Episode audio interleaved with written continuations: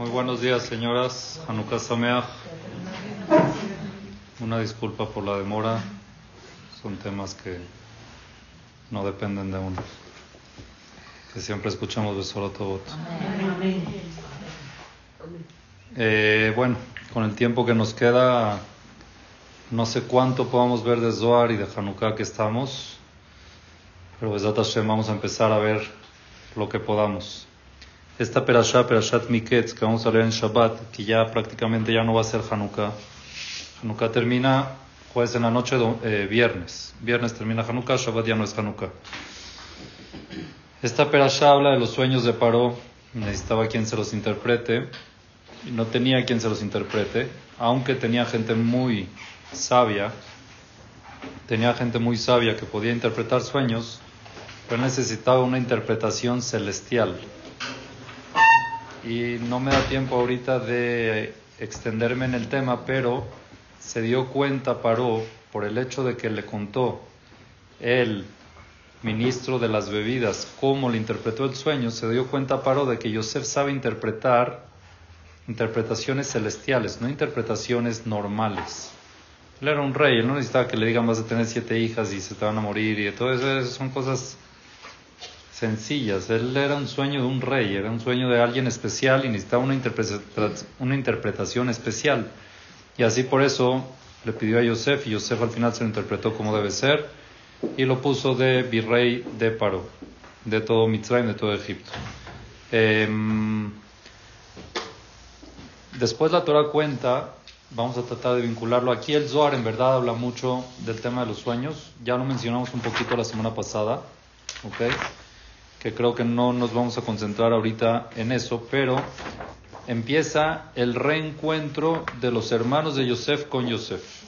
¿Okay? Hubo hambre y Jacob manda a sus hijos a Mitzrayim para que no demuestren de que tienen, aunque ellos tenían.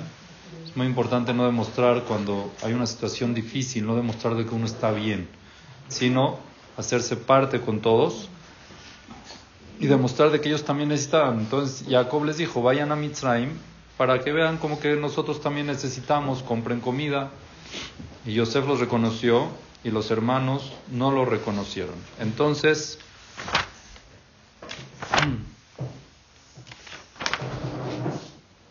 dice la Torah, leo, vinieron los hijos de Israel, Lishbor Betoja Baim, para poder comprar comida dentro de todos los, el montículo de gente que estaba comprando comida en Eretz Kenan había hambre.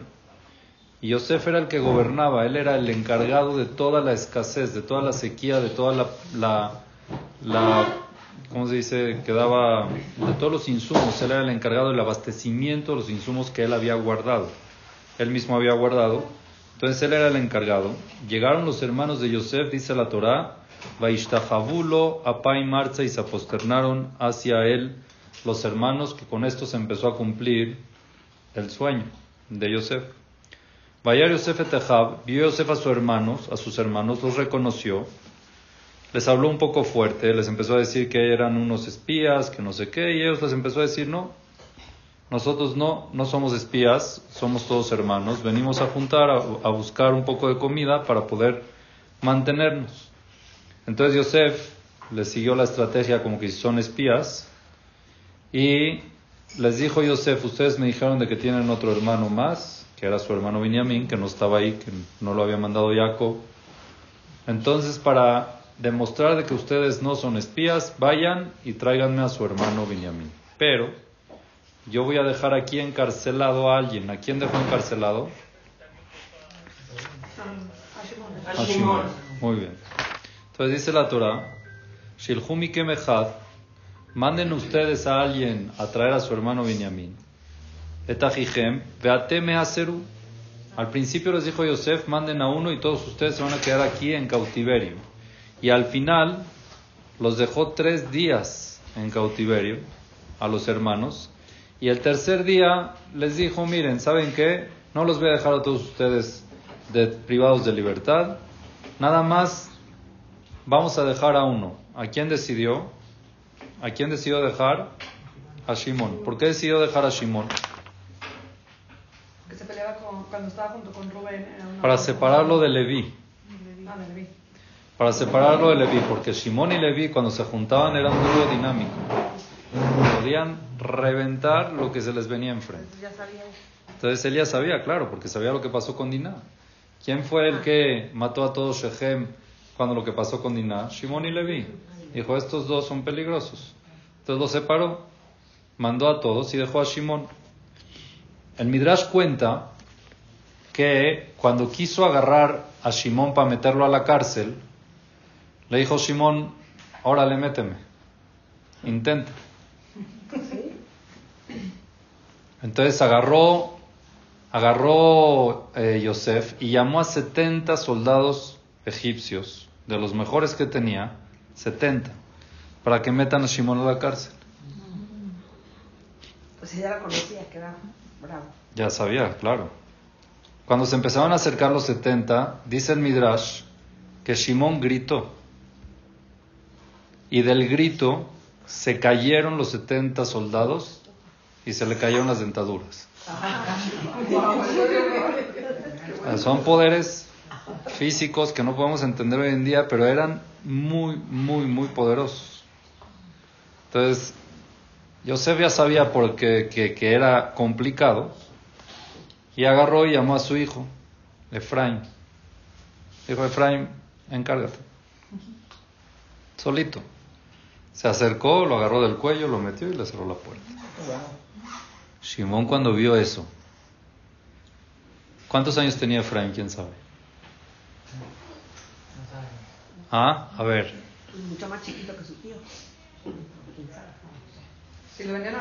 La Torah dice que los hijos de Yosef nacieron Beteren antes de que vengan, venga el hambre. Quiere decir que pegado, porque Yosef fue rey, después se casó con Asenat, que fue en el desfile que la encontró, y después hubieron siete años de bondancia, y después hubieron siete años de hambre. Cuando empezó el hambre dejó de tener hijos. Quiere decir que Efraín y Menashe los tuvo muy pegados a que empezó a tener el hambre. Vamos a decir de que los tuvo dos años antes. Tuvo primero a Efraín y después a Menashe. Perdón, el que agarró a Shimon fue Menashe, el chico. ¿Ok? Entonces Menashe, ahorita estamos ya en dos años de hambre. Vamos a decir que aproximadamente tenía entre cuatro y seis años. ¿Quién? Menashe, el hijo. Menashe tenía entre 4 y 6 años. Y agarró a Shimón del cuello y lo metió. De 4 a 6 años. Cuando Shimón vio eso, empezó a gritarle a sus hermanos y les dijo, este es de la casa de nuestro padre. Zemi betaba, esto no puede ser normal, esto viene de nosotros les empezó a gritar a sus hermanos. Ahora sus hermanos no entendieron, no podían captar de que era Yosef, que eran sus hijos, todavía no estaban en esa creencia, en ese canal. Pero Shimón les gritó, Zemi Betaba. Esto es un mensaje, un mensaje muy fuerte que la verdad tenemos que, tenemos que nosotros entenderlo. Tristemente, o realmente, el Midrash cuando dice los 70, 70 soldados que trajo, puede ser que fue real, puede ser que no fue real, puede ser que es... Pero el mensaje está muy claro. Hay 70 naciones que rodean al pueblo judío. El pueblo judío es muy fuerte y las 70 naciones no pueden contra él. Los únicos que hunden al pueblo judío son los de dentro de nosotros, de la casa de nosotros de nosotros mismos nada más pueden hundirnos. Y es muy triste ver eso. Es muy triste ver que muchas veces pasa. Porque nosotros contra otros podemos, pero contra nosotros mismos no. Y eso es lo que Shimón les trató, de, les trató de decir. Y el mensaje que trató de mandar a todo el pueblo de Israel. Nunca hagas nada para hundir a un hermano. Nunca hagas nada para hundir a tu mismo pueblo. Y tristemente pasa. Y es la única forma. Y si vemos en la historia, es la única forma de que puedan hundir a nuestro pueblo. Es así. Empezando por los Yevanim. Estamos ahorita en Hanukkah. hay una historia famosa. Hay una historia famosa de dos, que lo cuenta el Midrash, de dos madres que le hicieron Brit Milá a su hijo cuando estaba prohibido. Los Yevanim lo habían prohibido. Y los Yevanim se enteraron. ¿Cómo se enteraron? Un chismoso. Judío. Y la muerte fue muy trágica. Las mataron muy, muy trágicamente a las madres. También fueron mil Yehudim, se escondieron en una, en una cueva para cumplir Shabbat y se enteraron. ¿Cómo se enteraron? En la época de Alemania. ¿Cómo se enteraban dónde habían Yehudim? ¿Cómo se enteraban quién, quién tenía dinero? Que buscaban gente que tenía dinero. Los mismos Yehudim. Nadie puede contra nosotros si es que nosotros nos cuidamos entre nosotros. Pero cuando hay dentro de nosotros mi betaba de la casa de nuestro papá, mismos que delatan, entonces es el punto débil de Jacob. Es el punto débil de Jacob y hay que tener mucho cuidado. No vamos a educar al mundo, pero por lo menos uno mismo, que no se vuelva parte de ese, de lo aleno, mal, ese mal hábito, esa estrategia. La Torah tanto, tanto repugna eso, que a uno que es un delator, la Torah lo llama Moser. Moser es uno que delata. Si uno delata, según la Torah, está permitido matarlo sin juicio. Si tú ves a una persona que es seguro delator, lo puedes matar sin juicio. No hay que llevarlo al tribunal, lo puede uno matar. Aunque sea para nosotros, como por ejemplo los espías nuestros. como que espías nuestros? Delator de la sí, en la- Sí, la minim, el amashilim, el amosrim, al titiguay, quien dice. ¿Qué? Como, este señor que ayudó muchísimo. ¿cómo? No me acuerdo su nombre. Eli. Eli Cohen. Eli Cohen, no. Él no fue delator para el pueblo judío, al revés. El delator no es para nosotros, es a favor de nosotros. Si es a favor, es a favor. Ahí no hay ningún problema. El pueblo de Israel también, también mandó espías para que cuando querían con- conquistar la tierra de Israel, mandó espías también, eso está válido. El problema es entre nosotros. Cuando uno va y delata a su hermano, lo mete a la cárcel, o le monta un problema fiscal, o le hace un problema, cualquier cosa que sea, que sea de... Pero aunque esté dañando a otro yehudí, no lo puedes delatar. Depende, por eso, si es para parar un daño, sí, para crearlo, no. Obvio. Pero por ejemplo, eh, eh, Si sabes que una persona está haciendo mal y lo necesitas frenar, es mitzvah decirlo, no puedes no decirlo. Es mitzvah, si crees que lo que dices va a ayudar, es mitzvah decirlo, porque estás ayudando aquí. Estás dejando de que hagan el mal, estás ayudando a que se deje de hacer el mal y que se haga el bien. Pero hay gente que no, hay gente que lo que quiere es buscar el mal del prójimo, meterlo a la cárcel. O sea, existen, existen este, cuerpos en la comunidad de que tienen que aislar a gente que es peligrosa para la sociedad. Y eso se entera la, se entera la comunidad por gente que comenta. Eso es, eso es correcto al 100%. Si hay una persona asesina, tienes que avisar de que hay un asesino. Si hay una persona lo aleno, violadora, pedófila, lo que sea, secuestradora. Caso muy, muy, fuerte, ¿no? Sí. Y de acuerdo a la Torah, hubiera tenido que ser matado. El que lo ve lo puede matar. Pero no se vaya tan lejos. Si una persona va con el SAT y le dice, por favor, quiero que fiscalicen a tal persona que es su competencia, por ejemplo, Lo que le dan o algún tipo de venganza, y él es Yehudi, según la halajá lo pueden matar. Y eso pasó en la época del Jafetz Haim, si no me equivoco, de que había un delator que era comprobado. Es importante comprobar de que fue él y que fue. Era comprobado que era delator. Y al Jafetz Haim se lo encontró en la Tevila y lo ahogó. Así cuentan. wow. Tan, tan delicado es porque es nuestro único punto débil del pueblo judío.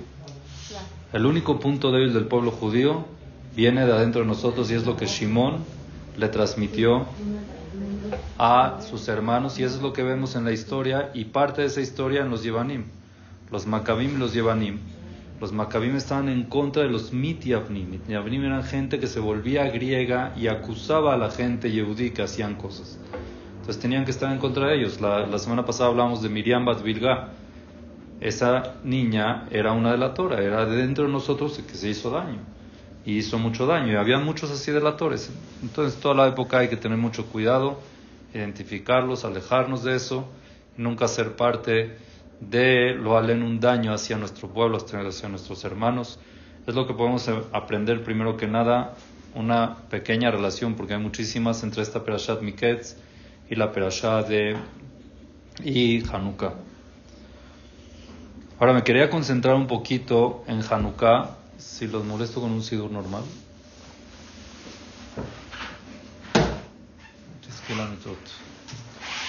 Muchas gracias. Nosotros conocemos un canto que todos lo conocemos desde que estamos en el, en el kinder, ¿no? Mao Yeshuati.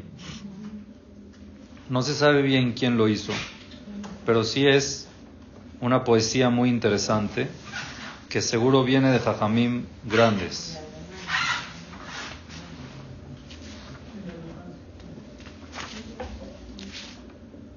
Pero este libro no lo tiene. No. Este libro tiene nada más el... Bueno, ya no importa. Está bien. La idea de la canción, ¿qué es? ¿Alguien Ah, todos nosotros la cantamos. ¿Alguien se la, estudió alguna vez la canción? ¿No? ¿Cuál canción? Mao ¿Nunca la estudiaron? Muy bien, sí. ¿Alguien estudió una vez la canción de Mao Tsuri Shuati? ¿Ah? Lo que significa, sí. Sí la estudió. Ah, muy bien seguramente el que la hizo se llamaba Mordejai. ¿Por qué? Porque las iniciales de cada estrofa es Mordejai. ¿Ok? Mao Tzu, Rao Tzaben Nafshi, Deror Komat Veros Pikesh, eh, Kerot, perdón, eh, Mao Tzu, Yeshuati. Después está la Resh, que es Rao Tzaben Nafshi. Después está la Dalet, Devir Kochoe Viani. Después está la Haf, Kerot Komat Verosh Bikesh y después la Yud que es Yevanim, la Yevanim Entonces seguro lo hizo un Mordejai, no se sabe bien quién.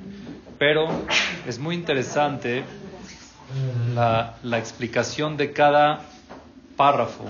¿A qué se refiere?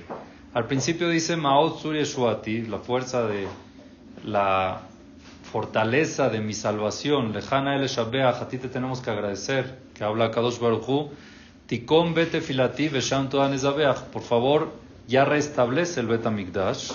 Y así vamos a hacer ahí toda nezabeach. Vamos a hacer korbanot, el misbeach, en el misbeach. eso es la introducción. Vamos a alabarte a Kadosh Baruj que tú fuiste nuestra redención, nuestra salvación, y queremos que ya regrese el Betamigdash para poder hacer korbanot. ¿Está bien? Esa es la primera. Después que sigue, Raot Sabeanavshi. Empezamos, empezamos a comentar en la canción Raot Sabeanavshi. Ya nos hacíamos de muchas cosas malas en la historia del pueblo judío. Bellagón Kojikila. Ya con amargura se terminó mi fuerza. Bellagón Kojikila Hayai Marerube Koshi. Mi vida estaba amargada con las dificultades, con las dificultades que pasaban. Beshibud Malhut Egla. Con el Shibud que es eh, se me fue la traducción. Beshibud Malhut Egla.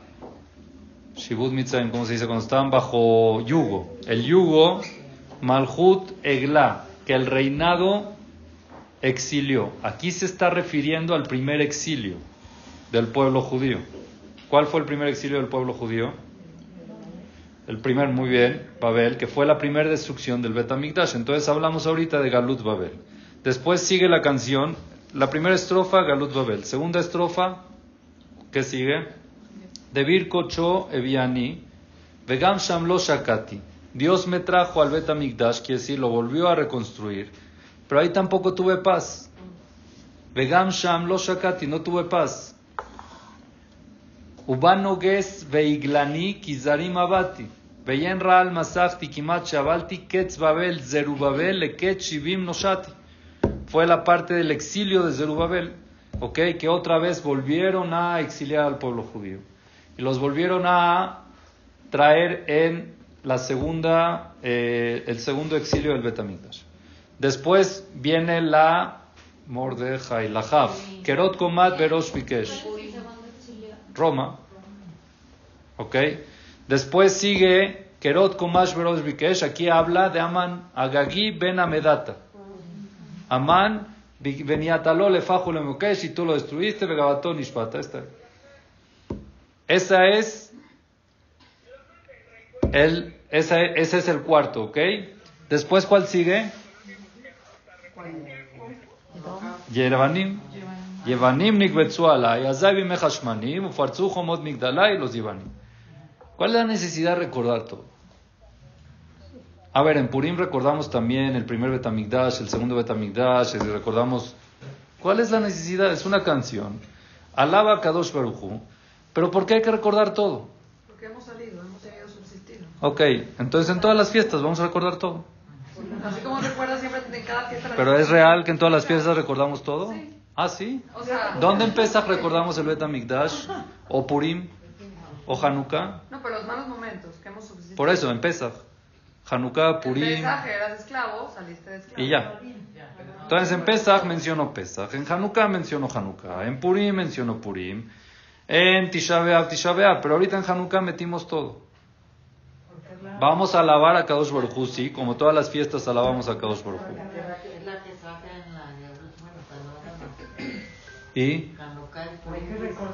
Los... todo lo que pasó al pueblo judío. ¿Y por qué en Purim no? Cuando fue Hanukkah todavía no era la destrucción del segundo. No. No, es la canción, sí, es la canción que recordamos todos los exilios y... Quitaron la, la espiritualidad. En Purim no nos quitaron la espiritualidad y por eso no mencionamos lo que pasó con el exilio primero, con el exilio segundo, con Hanukkah. Entonces la pregunta es cuál es la esencia de la canción. Es una canción muy bonita que todos la cantamos y hay que saber qué es lo que estamos haciendo. Es seguro que estamos alabando a Kadosh Baruj Hu, sí. Seguro que estamos alabando a Kadosh Baruj Hu y que nos ha salvado. Pero ¿por qué en Hanukkah este compositor, Mordejai, que hizo la canción, decidió poner toda la historia del pueblo? ¿Por qué no en Purim hay una así o la hay en Pes? No sé, en otras, nada más en Hanukkah. ¿Hay alguna razón especial? Esperanza, Ah. Sí, pero ¿por qué en Hanukkah? Por los milagros. Ok, Purim no fue milagro. Pesach, físico y... De la reconstrucción, ¿no? ¿De qué? Del templo. Porque fue milagro Entonces tenemos la esperanza de la reconstrucción. En todas. En todas. Más en esta, ¿por qué? Porque fue la destrucción y estamos esperando la reconstrucción. Y en Tisha B'Av no. La oscuridad contra la luz. Está bien. Hay muchas formas de cómo se puede, se puede explicar. La primera es, la primera forma que nosotros tenemos que saber, que se aprende de aquí, que es lo primero, es que cuando uno agradece a Kadosh es importante agradecerle por todo, no nada más por lo actual. Quiere decir que por todo lo que hemos pasado tenemos que agradecerle a Kadosh. Y como aquí esta canción se refiere neto de agradecimiento, porque lejana el Shabeach, te estamos agradeciendo y alabando a Dios, hay que contar las principales causas por las cuales hay que agradecerle a Kadosh. No quedarnos nada más en la actual, sino también pasar a las otras. ¿Está bien? Pero ahí nos viene, se viene porque en Purim no. ¿Por qué en Purim no está escrito? Está bien, en Purim no está escrito. No hay una canción. En Purim decimos al Anisim. Pero en esta canción, el compositor decidió agradecerle a Kadosh. Y esto lo vemos también, algo muy interesante. No sé si alguna vez se han preguntado. En el Birkat Amazon. Es que esto está. Los, no, no, aquí hay seguro, pero me cuesta más encontrarlo porque los títulos están en español y no sé leer bien español. A ver. Está en, en, Sí, en Shabbat, está aquí está. ahí está el Birkat Amazon, gracias. mitzvot. Muy amable. ¿Nosotros le agradecemos a Kadosh Baruj en el Birkat Amazon o no? ¿Alabamos y agradecemos a Dios? ¿Sí? ¿Por qué le alabamos y agradecemos? Por la comida, ¿no? ¿Qué estamos, qué estamos diciendo, Verajá? Por la comida. Entonces vamos a ver. No deleja Te agradecemos a ti, Dios, Dios nuestro. ¿Por qué? Al Sheinjalta la botenu eretz Tova. Empieza agradeciendo por gracias por darle a nuestros antepasados una tierra tan bonita como eres Israel. Berit ve Torah, gracias por darnos la Torah, el pacto. Haim, vida, mazón, alimento en esa época. Gracias Hashem, al Sheotzetanu Meretz Mitzrayim, que nos sacaste de Mitzrayim. Ufditanu mi bet abadim, nos, nos redimiste, ok, de la tierra de Egipto, nos rescataste. Bealberitejashe hatam tabibsarenu, por tu pacto que nos firmaste en nuestra piel, en nuestro cuerpo. Beal toratejashe limatanu, y por la Torah que nos enseñaste. Oye, estamos en Birkat Amazon, ¿eh? Pero estamos agradeciendo de todo. Veal shodatanu, y también por las leyes de tu voluntad que nos hiciste conocer. Y al final, ve al Jaime Mazón, Shatazanu, Mefanesotanu, y por la vida y el alimento que tú nos alimentes. Estamos hablando de agradecimiento de alimento y te metes a Mitzrayim, a la Torah, al Brit. ¿Por qué? Porque cuando agradeces hay que agradecer de todo. Ya que empiezas a agradecer, es importante agradecer no nada más de lo actual, sino de otras cosas. ¿Quieres agradecerle a Kadosh Baruj por algo que hizo contigo espe- es- específicamente? Es importante que insinúes otras cosas que también haya hecho contigo. No nada más en este agradecimiento, sino recordar otros agradecimientos. Es parte de la Karata Tov. Es parte de la, de la, del saber reconocerle a Kadosh Baruj. Ser agradecido con Kadosh Baruj es no ser puntual, es ser general y mencionar otros agradecimientos con Akadosh Baruj. ¿Está claro hasta aquí? Primera respuesta sencilla. Hay otra respuesta que creo, la escuché en nombre del Magid Midubna, no recuerdo si ya la he mencionado en otra ocasión, pero yo creo que es muy importante saberla. Y el Magid Midubna trae un ejemplo. Para esta respuesta trae el ejemplo. No sé si ya se las conté, si sí les pido una disculpa, pero creo que es importante saberlo. Había un campesino que se reunía al caré con sus amigos una vez al mes. ¿Ok? Entonces se sentaban a tomar café, a platicar cuáles son las novedades. Estaban lejos de la civilización, no sabía nada. Entonces llegaron los amigos y le dijeron, ¿qué crees? La última novedad tecnológica que ha salido. ¿Qué? Dice el tren. Les pregunta el campesino, ¿qué es tren? ¿Cómo que es tren? Tren. Bueno, explícame qué es un tren. El tren es una carreta, un carruaje sin caballos. Camina sin caballos. Ah, imposible. ¿Sí? Es una carreta que camina solita sin caballos. No puede ser. ¿De verdad? Ya está en la ciudad, ya lo inauguraron. Ah, yo quiero, yo quiero verlo, yo me quiero subir. Bueno, tienes que pagar. Para subirte al tren, tienes que pagar. ¿Cómo creen? Sí, tienes que pagar. Está bien, yo voy a juntar, voy a ahorrar para subirme al tren. Entonces el campesino se puso como meta de ahorrar dinero para poderse conocer el tren y subirse al tren. Después de uno o dos años de ahorro que sintió de que ya tenía un ahorro bastante para poderse subir al tren, agarró su caballo y se fue al centro de la ciudad y fue a la estación del tren. Amarró su caballo ahí en el palo y fue a la taquilla a pedirle al de la taquilla que le dé por favor a comprar un boleto para subirse al tren. Le dice al de la taquilla, señor, me quiero subir al tren. El de la taquilla le pregunta, ¿a dónde va, señor? ¿Cómo que a dónde voy? Me quiero subir al tren. Yo quiero subirme a la carreta que se mueve sola. Señor, pero el tren tiene destinos. ¿A dónde quiere ir? Dígame. Ya no me la complique, yo me quiero subir. Está bien, señor. ¿En qué clase? Uli, la clase ahorita. Yo no sé, señor, yo vengo del campo, lo que quiero conocer es el tren, ¿sabe qué? Tome el dinero y deme un boleto. El de la taquilla se dio cuenta de que no tenía mucho con quién hablar porque no estaba tan familiarizado con el sistema. Le sacó el boleto de business class en la última estación porque alcanzaba. Entonces le dio la mejor clase en la última estación que se vaya lejos. Le dio su boleto, el señor feliz con el boleto. Le dice al de la taquilla, ¿qué hago? Dice, bueno, aquí dice número uno. Esa es su estación. Usted tiene que estar parado en la sala de espera número uno porque ahí es donde va a pararse el tren para que usted se suba. Feliz. Pasa adentro de las salas. Llega a la sala uno y ve a toda la gente encorbatada, bien vestida, perfumada. Y él, Abuelshi, campesino con los pantalones rotos. Dijo, ay no, yo no, no. No pego con este tipo de gente. Perdón, me dijeron que en la 1, pero no. O sea, yo no voy a pasarla mal en mi experiencia de conocer el tren. Entonces se fue a la sala 2. En la sala 2 vio gente igual, bien formal, ya no tan elegante, pero no, no me hallo. Se fue a la 3, ya había un poco más de empleados, un poco más así. Llegó a la, a la sala 5, dice, ah, esta es mi gente.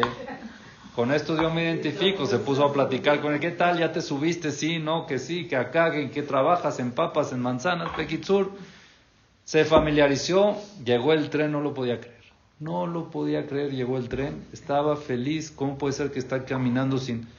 Se para el tren, se sube a Animal Class, o sea, la, la cinco, la, la clase última que había, donde estaban todos los campesinos, no había casi nada en el vagón, pero él le valía, estaba con su gente feliz, platicando, se empezó a mover el tren, no lo podía creer, veía cómo pasaban los postes, los árboles, estaba feliz.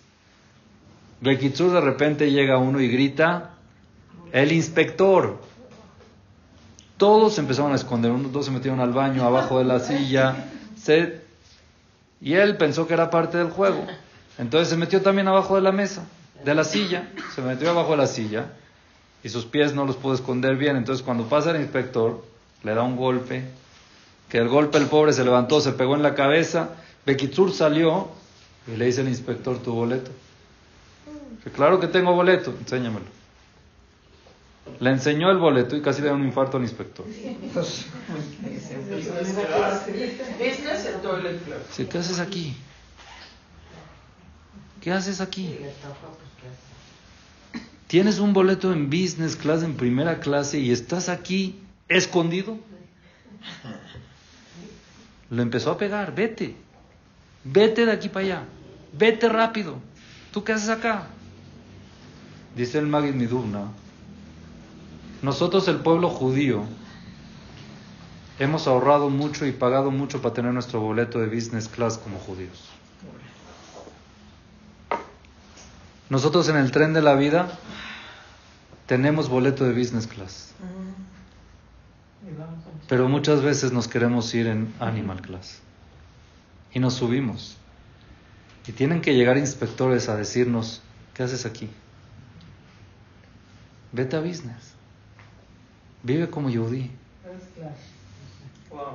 Vive como Yehudi. ¿Quién- ¿Por qué quieres identificarte con los campesinos que están en Animal Class? Y haces igual y te identificas con ellos y cuando te, te escondes, Señor, y a veces nos tienen que pegar para llegar a Business Class.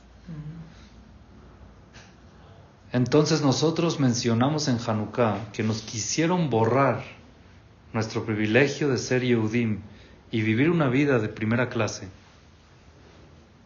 Nosotros mencionamos lo que hemos pagado para poder vivir en esa vida. Que es el primer exilio, el segundo exilio, que es Paró, que es Purim. Todo eso es dinero, es ahorro para poder vivir como Yehudí en primera clase. Tuvimos que pagar muy caro para poder vivir como Yehudí en primera clase. Entonces es una tristeza que muchas veces queramos nosotros identificarnos con campesinos. Los respeto. Pero si tienes tu business class y tienes tu boleto pagado, ¿qué haces ahí? Y tienen que venir muchas veces a golpearnos para pasar para allá, para pasar a primera clase. ¿Qué es vivir en primera clase? ¿Cómo se vive en primera clase? ¿Qué es un Yehudí que vive en primera clase? ¿Qué es? ¿Cuál es la esencia de primera clase? El confort, ¿verdad? La primera clase que es el confort. Que tienes una buena, buena atención, que estás cómodo, que estás en una parte donde brinca menos el avión, el tren, que se acuesta, se hace cama, que vives cómodo, que vives seguro. La persona Yehudí con emuná y bitajón llega a business class. El Yehudí pagó mucho para pasarla mal en el trayecto de la vida. Y para pasarla bien la única forma es tener bitajón. La única forma es creer en Akadosh Baruj y sentirte de verdad hijo de él. Sentirte en confianza, con confianza que estás seguro y cómodo es nada más confiando en Akadosh Baruj Hu.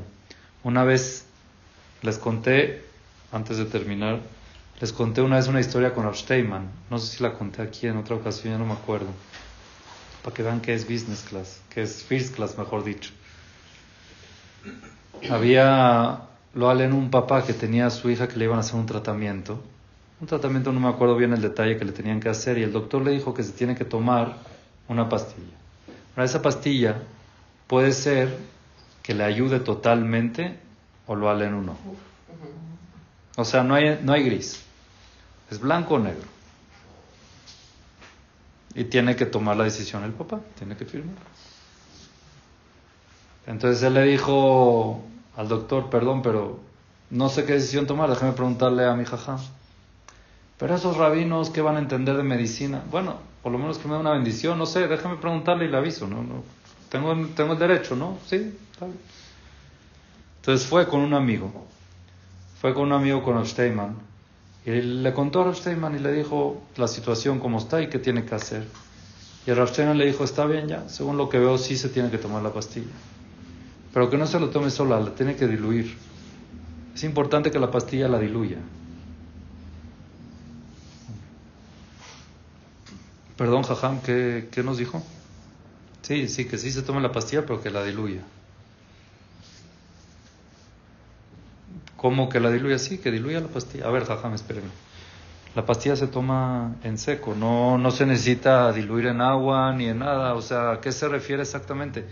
quiere que diluyamos la pastilla, ¿cómo? Para decirle al doctor, dígame, ¿qué le transmito al doctor? Y le estoy diciendo que no se tome la pastilla sola, que la diluyan con teilim. No confíe nada más en la pastilla, diluyanla con teilim. El teilim va a ser lo que la va a sacar adelante. Eso es first class. Eso es vivir en first class.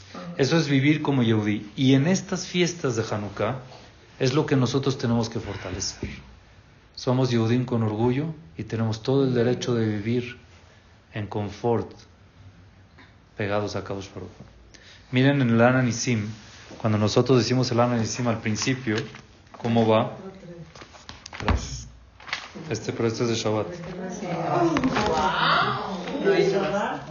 No, de Shabbat no sé. Ya, ya te voy a decir para que sepas.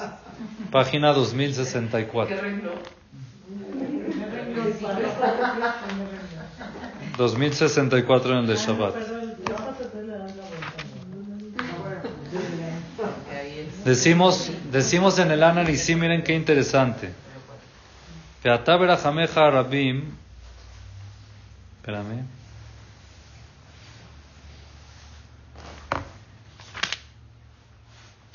Leja cita Shem Gadol Kadosh Veolamach. Le decimos a Hashem, la alabamos a Kadosh Baruchu. Leja Asita. Leja Asita, a ti hiciste un nombre grande y santo en tu mundo. Decimos a Hashem, tu nombre fue increíble, el milagro que pasó en Hanukkah, la guerra, el aceite, todo. Fue algo increíble. Hiciste un nombre muy grande en tu mundo. Ulameja Israel, y a tu pueblo Israel, Asita Teshua Gedolam. Hiciste salvación grande, Ufurkan y redención que hay más de, como el día este de Hanukkah. Veajarkaj. Y después de todo esto, Bau Baneja Lidvir Beteja. Vinieron tus hijos al palacio de tu casa, al Betamigdash, Finuetejaleja, lo limpiaron. ¿Se dan cuenta que hubo un cambio en relación al pueblo judío?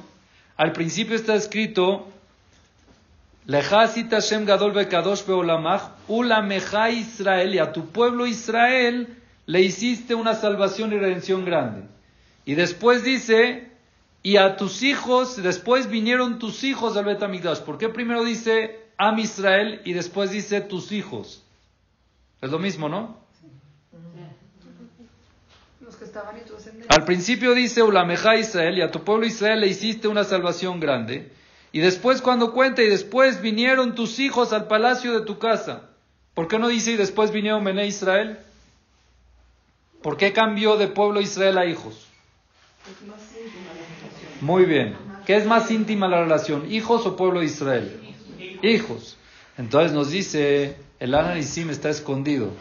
Antes de la redención era Israel.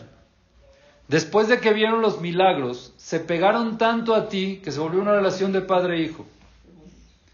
Entonces, cuando ya llegaron al Bet Amigdash, ya eran hijos, mamás, ya era una sensación de de verdad hijo. Eso es First Class. Siéntete hijo de Dios. Siéntete hija privilegiada, Kadosh Baruj Hu. Nada te puede pasar, nadie te puede tocar, nada de lo que no está escrito nos puede pasar. Confíen en Akadosh Baruj Hu de verdad, crezcan el bitajón. ¿Cómo? Estudiando la historia, empezando desde el primer Betamigdash, segundo Betamigdash, Ahash Verosh, todo. Por eso, él que hizo esta poesía, la hizo con toda la historia para nosotros fortalecernos, agradecerle a Kadosh Baruj por todo y decirle a Hashem, hemos pagado para estar cerca de ti y te queremos muy cerca. Y esa es la fiesta de la luz, eso es luz. El que quiera ver luz es nada más que esté cerca de la luz puede ver la luz. Ni que esté lejos no la ve. Acercarse a Kadosh Barujú, pegarse a Kadosh Barujú es la esencia de la fiesta de Hanukkah. Fortalecer nuestro bitajón, nuestra confianza en Él y así Besat Hashem vamos a siempre ver Yeshuot, Benehamot, Amén, amén. Muchas gracias y buenas tardes.